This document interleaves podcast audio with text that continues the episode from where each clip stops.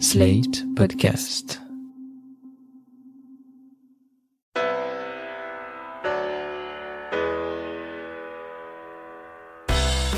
Bonjour et bienvenue dans Le Monde Devant Soi, le podcast de Slate.fr qui revient chaque semaine sur l'actualité politique française et internationale avec Jean-Marie Colombani, directeur de la publication de Slate.fr. Bonjour Jean-Marie. Bonjour Christophe. Avec nous, Marion Van Rettergem, journaliste, prix Albert Londres 2003 et autrice de Mon Europe, Je t'aime moi non plus, publié en 2019 chez Stock. Bonjour Marion. Bonjour. Lundi 14 octobre, la reine Elisabeth II a pris la parole devant le Parlement pour son discours annuel et elle a parlé de Brexit. My Lords and members of the House of Commons, my government's priority has always been to secure the United Kingdom's departure from the European Union on the 31st of October. My government intends to work towards a new partnership with the European Union based on free trade and friendly cooperation. Alors ce que la reine veut, la reine là, ce jeudi 17 octobre, son gouvernement, dirigé par Boris Johnson, a fini par boucler un accord sur le Brexit avec l'Union européenne. Évidemment, cet accord ne vaut rien tant qu'il n'a pas été ratifié par la Chambre des communes, qui s'est fait une spécialité de rejeter ce que lui présentait l'ancienne première ministre Theresa May. Je ne vous demanderai pas de pronostic puisque le Parlement anglais se prononcera le jour de diffusion de ce podcast, mais que cet accord soit ratifié ou non, est-ce une victoire pour Boris Johnson, Jean-Marie? C'est une victoire parce qu'il a franchi une étape et qu'il a rempli une part de sa promesse qui consistait avant une date fatidique fixée par lui au 31 octobre à parvenir à une sortie. Donc là, il n'y a pas vraiment de sortie, mais il y a un accord. Alors que pendant longtemps, on a pu penser qu'il cherchait un Brexit sans accord, un Brexit brutal et dur. Il a finalement choisi une voie moyenne et en obtenant de l'Union européenne cet accord, il a incontestablement marqué des points. Marion? Boris Johnson, sa caractéristique, c'est de faire en sorte qu'il il obtient une victoire en tout état de cause, dans la mesure où il est totalement cynique, totalement amoral et extrêmement habile, et que d'une certaine manière, oui, comme le dit Jean-Marie, il a obtenu une victoire. On peut dire aussi qu'à l'inverse, il a de nouveau menti sur ce qu'il avait promis, puisqu'il avait dit que jamais il n'y aurait de frontières en Irlande, en mer d'Irlande, ce qui n'est pas le cas. Il avait dit qu'il pouvait se passer d'un deal, d'un accord qui n'en avait pas besoin. Il a tout fait pour en avoir un. Il a dit qu'il se passerait, euh, qu'on n'avait pas besoin de la, de la Cour européenne de justice, il sera sous son autorité. Donc, euh, il a de nouveau menti. Mais ce qui est paradoxal et intéressant, c'est que je pense que Boris Johnson, s'il réussit son coup euh, et s'il passe, euh, si cet accord passe le Parlement, la ratification du Parlement samedi, de toute façon, il est paradoxalement donc le plus amoral, mais aussi le plus à même de faire passer un deal parce qu'il a une sorte d'autorité incontestable du côté des Brexiteurs à droite. C'est le, le champion du Brexit et c'est donc paradoxalement le seul à pouvoir réussir à convaincre, et c'est le seul à pouvoir aller vers le centre, obtenir des voix du Labour et des conservateurs sans être totalement euh, renié par les Brexiteurs durs. Donc il est vraiment extrêmement habile. C'est une vieille loi de l'histoire, ça. L'ironie de l'histoire est souvent comme ça. En France, c'est le chef du parti colonial, le général de Gaulle, qui décolonise l'Algérie. C'est exactement le même processus que décrit Marion. Ce que j'aimerais comprendre, c'est en quoi cet accord, accepté par Johnson, est fondamentalement différent de ceux qui ont été proposés par Theresa May à la Chambre des communes. Le point central, c'est l'appartenance ou non à l'union douanière. Pour Theresa May, l'Angleterre, passé son accord avec l'Union européenne, restait dans l'union douanière. Donc il n'y avait pas de frontière économique au fond entre les deux zones. En revanche, pour euh, Boris Johnson, l'union douanière disparaît. En tout cas, avec l'Union européenne, l'Angleterre en sort. Donc euh, s'engage dans un processus qui peut conduire à une escalade commerciale. Donc on, en reparlera peut-être plus tard, mais c'est un, un, des schémas euh, possibles. L'autre point, c'est évidemment l'Irlande puisque l'Irlande euh, était censée ne pas avoir de frontières.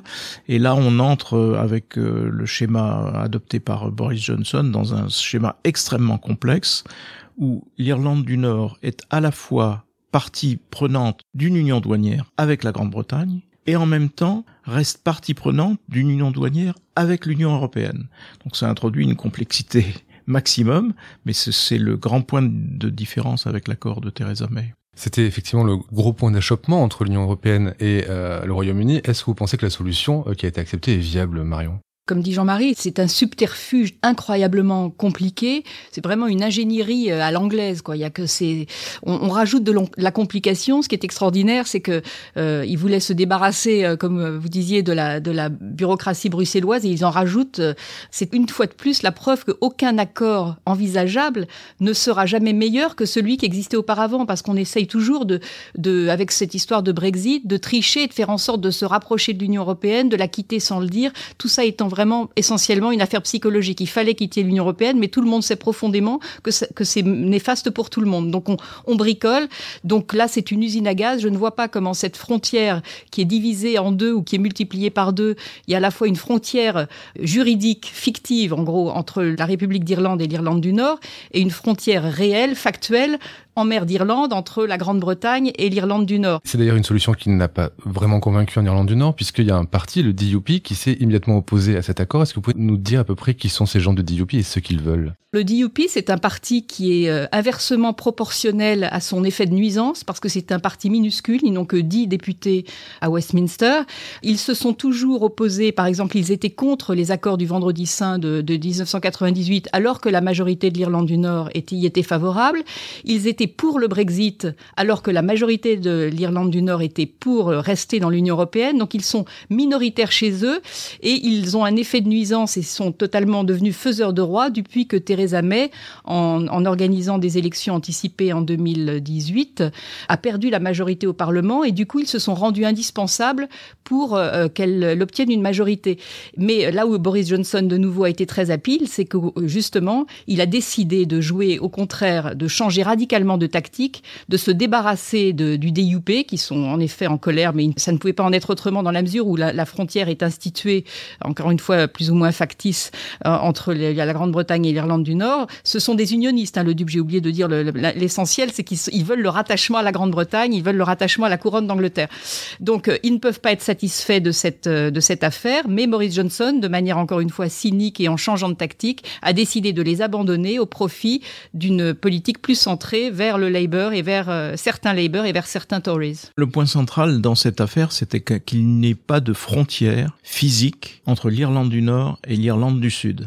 C'était ça le point central, parce que si on rétablit une frontière quelconque physiquement entre les deux, la crainte était de voir ressurgir euh, la guerre, puisqu'il y a eu une guerre euh, terrible en Irlande, et l'adhésion à l'Union européenne a beaucoup aidé à la, à la résolution de, ce, de, cette question. Et moi, j'aimais bien le slogan qu'on pouvait voir encore dans toutes ces soirées de jeunes Irlandais qui manifestaient sur ce qui aurait pu redevenir une frontière en disant no border, no Brexit, no Boris. Ça, ça me paraît trois mots d'ordre excellents. Justement, à propos des tensions qui euh, peuvent exister entre unionistes et indépendantistes en Irlande du Nord, est-ce que vous pensez que ce débat qui a eu autour de la frontière irlandaise, est-ce que vous pensez aussi que la prise d'influence de ce tout petit DUP peut réveiller à nouveau les tensions qu'on pensait un peu oubliées Totalement, parce que ça n'est pas une petite affaire, cette histoire de guerre civile irlandaise. Ça a duré 30 ans, il y a eu des milliers de morts, et euh, non seulement l'Union européenne a aidé aux, aux, accords du Vendredi Saint, mais elle était indispensable. C'est uniquement le fait que tout d'un coup, grâce à l'Union européenne, la République d'Irlande, l'Irlande du Nord et la Grande-Bretagne se trouvaient dans une même entité qui a rendu possible les accords du Vendredi Saint en 1998. Donc, quoi qu'on trouve comme bricolage, encore une fois, comme petits arrangements de frontières, plus ou moins réelle entre dans la mer d'Irlande ou entre les deux Irlandes, le fait de rétablir même l'idée d'une frontière brise cette identité, cette, cette identité unique qui avait été créée par les accords du, du Vendredi Saint et par le fait d'une appartenance commune à l'Union européenne. Donc je pense que c'est extrêmement grave. On ouvre en effet de nouveau une boîte de Pandore. C'était un point clé défendu par les négociateurs de l'Union européenne et il faut noter que l'Union européenne a fait preuve d'un flegme pourrait faire la leçon à bien des Britanniques, d'une part, et d'autre part a fait bloc derrière Dublin derrière l'Irlande. Et c'est probablement ce qui a le plus surpris les négociateurs anglais de voir à quel point l'Europe restait cohérente et soudée autour de l'Irlande, l'Irlande indépendante. Justement, dans l'objectif qui était de ne pas voir se rétablir une frontière. Il n'y a pas que le DUP qui a critiqué l'accord euh, signé par Boris Johnson. Jeremy Corbyn l'a lui aussi dénoncé au nom des travaillistes. Alors Jeremy Corbyn aimerait un vote populaire, il aimerait qu'on revote pour ou contre le Brexit. Cet été, les Britanniques, fatigués des négociations, se prononçaient en majorité pour un Brexit par tous les moyens et le plus rapide possible. Et dans le même temps, d'autres sondages montraient qu'en cas de nouveau référendum, le maintien dans l'UE gagnerait quasi systématiquement. Marion, vous qui connaissez bien le Royaume-Uni, qu'est-ce que vous avez pu, quand vous y êtes allé, sentir de l'attachement des Britanniques à l'Union européenne? On a en Grande-Bretagne, comme partout en Europe, un, problème majeur qui est qui s'est maintenant qui est devenu, euh, comment dire, un, un, état de fait général, qui est une société totalement, un pays totalement coupé en deux. Euh, de même qu'en France, on voit il y a cette même division de la société. Il y a pareil euh, aux États-Unis, aussi en Allemagne. Il y a vraiment deux sociétés qui s'opposent et que un, un, essayiste anglais avait résumé entre les somewhere et les anywhere, ceux qui sont vraiment attachés au terroir et les anywhere qui sont des sortes de cosmopolites à l'aise dans la mondialisation. Donc il y a vraiment cette société coupée en deux. Et en Angleterre, en Grande-Bretagne, pardon, c'est très caractérisé et là, ça s'est manifesté dans le référendum sur le Brexit. En gros, les Brexiteurs sont les somewhere, ceux qui sont euh, qui, ne parlent pas forcément une langue étrangère, qui ne sont pas à l'aise dans la mondialisation, qui qui ont peur des étrangers qui arrivent, etc. Le problème, c'est que ce référendum sur le Brexit, euh, depuis le début, n'a jamais résolu la question. Au contraire, il l'a embrouillé en faisant croire que le Brexit pouvait se répondre par oui ou par non, sans que personne n'ait préalablement pris la précaution de définir le Brexit. Et ce qui est extraordinaire et quand même l'absurdité de cette histoire, c'est qu'au bout de trois ans et demi, on en est presque à trois ans et demi où le vote a eu lieu, personne n'est capable. Vous pouvez interroger les experts à la City, à Downing Street, à l'Élysée, euh, à la chancellerie à Berlin ou à la Commission à Bruxelles, personne ne sait ce que le Brexit veut dire. C'est quand même extraordinaire. Et personne ne sait s'il aura lieu. On ne sait pas. Certains en croient que c'est resté dans l'union douanière, dans le marché unique. Certains disent non, c'est couper tous les ponts. D'autres disent c'est resté un peu parce que Boris Johnson avait vendu ça, avait vendu un mensonge comme Nigel Farage en disant on fera ce qu'on veut, on aura le beurre et l'argent du beurre. ils disent avoir le, le gâteau après l'avoir mangé, euh, have the cake and eat euh, nous resterons un peu dans le marché unique. Ce sera nos conditions. Eh bien non, l'Europe a montré, l'Union européenne a montré qu'elle était un club avec des règles, paradoxalement des règles que les Britanniques eux-mêmes ont construites d'ailleurs, et qu'elle ne pouvait pas rogner sur ces règles faute de se perdre elle-même. Donc elle est restée solide sur ses institutions, et les, et les Britanniques eux-mêmes n'ont jamais réussi ni au Parlement, ni au cabinet des premiers ministres d'ailleurs, qui ont des ministres ayant démissionné les uns après les autres, ni au sein du peuple même, n'ont jamais réussi à s'entendre sur ce qu'ils voulaient dire par le Brexit. Et on en est au même point. D'autant, Jean-Marie, que ce référendum a été organisé pour des questions principalement d'ordre politique intérieur. Oui, et puis c'est une bonne leçon de choses parce que l'objectif de David Cameron était de courir derrière le UKIP, le parti de l'indépendance britannique, qui est devenu aujourd'hui le parti, de Brexit Party, qui a d'ailleurs euh, fait un très bon score aux élections européennes et courir derrière l'extrême droite, c'est toujours l'extrême droite qui gagne. Et de fait, euh, David Cameron a perdu son référendum et a installé euh, le chaos tel qu'on peut le voir euh, euh, se dérouler de façon assez inexorable depuis tout ce temps, trois ans de chaos en, Grande-Bretagne. Rappelez-vous quand même que la Grande-Bretagne a été pendant des lustres un modèle de démocratie parlementaire euh, respectueuse, bien huilée sur le thème le pouvoir arrête le pouvoir. Et là, qu'est-ce qu'on a vu? On a vu un Premier ministre violer la loi en interdisant même le débat euh, du Parlement britannique, sanctionné par une Cour suprême. Donc, je veux dire, euh, c'est vraiment cul par-dessus tête. Et c'est ça qui est le plus troublant dans cette affaire et qui vient de, de l'ambiguïté, en effet, du, du, terme Brexit. Mais vous avez évoqué d'un mot tout à l'heure euh, Jeremy Corbyn, le leader travailliste, Christophe. Le grand problème des travaillistes, c'est précisément leur leader. Et il n'est jamais sorti de l'ambiguïté. Or, on sait que les travaillistes majoritairement étaient pour le maintien dans l'Union, une minorité du travailliste était pour de militants hein, du parti travailliste était pour la sortie, mais lui-même n'est jamais sorti de l'ambiguïté, euh, alors que beaucoup le pressaient de prendre position précisément pour un référendum, un nouveau référendum pour ou contre le maintien. Là, s'il devait y avoir un nouveau référendum, plaçons-nous dans l'hypothèse où le Parlement refuserait l'accord tel qu'il vient d'être euh, négocié et que Boris Johnson en appelle à un référendum, le référendum porterait sur le texte de l'accord et non plus sur le maintien ou, ou pas le maintien. Et donc là, c'est un petit peu la bouteille à l'encre, euh, encore qu'on peut parier qu'une majorité se rallierait à, à, à, cet accord. Mais toujours dans la politique fiction, est-ce que si cet accord est rejeté, ça signifie que Boris Johnson n'a plus de majorité au Parlement et que de nouvelles élections peuvent être organisées? Alors, il n'en a plus déjà de majorité, puisque dans la période précédente, vous vous en souvenez, la marche qui semblait devoir être une marche forcée de Boris Johnson vers un Brexit sans accord a valu euh, à des députés conservateurs de protester et d'être exclus du, du, groupe du Parti conservateur. Donc il y a ça, le DUP, on en a parlé tout à l'heure, ils sont hors du circuit, et euh, les travaillistes vont veulent en majorité voter contre. Donc euh, sur le papier, il n'y a pas de majorité pour Boris Johnson. Mais en même temps, face à un tel accord, il peut y avoir quelques voix travaillistes qui se joignent, il peut y avoir le retour au bercail d'un certain nombre de conservateurs exclus. Nicolas et, et donc voilà. Et si en effet cet obstacle était franchi, il y a fort à parier que Boris Johnson pourrait enclencher des élections législatives et les gagner. Il les gagne à tout coup, à mon avis, tant que Jeremy Corbyn dirige le Parti travailliste. Quel qu'autre leader que ce soit du Parti travailliste serait, serait en capacité de battre Boris Johnson euh, malgré l'accord. Mais Jeremy Corbyn est vraiment en lui-même, à cause de son ambiguïté, un obstacle. Il n'y a pas de personnalité au Parti travailliste qui pourrait euh, reprendre le flambeau de Corbyn? Pour le moment, personne, et c'est lui qui est au pouvoir et qui, bien que le parti lui-même soit extrêmement divisé, que lui-même soit extrêmement contesté, mais je suis tout à fait d'accord avec Jean-Marie, tant que Jeremy Corbyn est le leader du Parti travailliste, Boris Johnson a un boulevard devant lui, il a toutes ses chances, et euh, vis-à-vis -vis du Brexit, Jeremy Corbyn a toujours été d'une très grande hypocrisie, parce que c'est un Brexiteur, à mon avis, il est beaucoup plus Brexiteur que Boris Johnson ne l'est, qui Boris Johnson étant un homme sans conviction, qui regarde où peut le mettre le pouvoir, mais il n'a aucune conviction, D'ailleurs, il était, euh, il m'avait moi dit en 2013 qu'il trouvait ça complètement idiot de quitter l'Union européenne. J'ai les citations, c'est écrit noir sur blanc dans le Monde et il, il se renie très facilement. Mais en revanche, Corbyn est un vrai Brexiteur. Il est, à quel titre justement? Quels sont ses arguments pour le Brexit? En tant qu'homme de gauche très archaïque, c'est-à-dire il, est, il déteste le marché, il déteste l'alliance atlantique, il, il est contre le marché unique. Il est, c'est vraiment une, une, une gauche un peu des années 70. Euh, la critique Corbyn. de l'Europe libérale. Voilà, c'est, c'est vraiment très basiquement la, la critique de l'Europe libérale. Et donc il n'ose pas le dire parce que son parti est divisé entre Remain et Brexiter. Il a joué une espèce de double jeu, il ne s'est jamais prononcé, il a toujours été euh, extrêmement flou et hypocrite, y compris sur les questions d'antisémitisme par ailleurs qui, qui ont un peu miné le parti.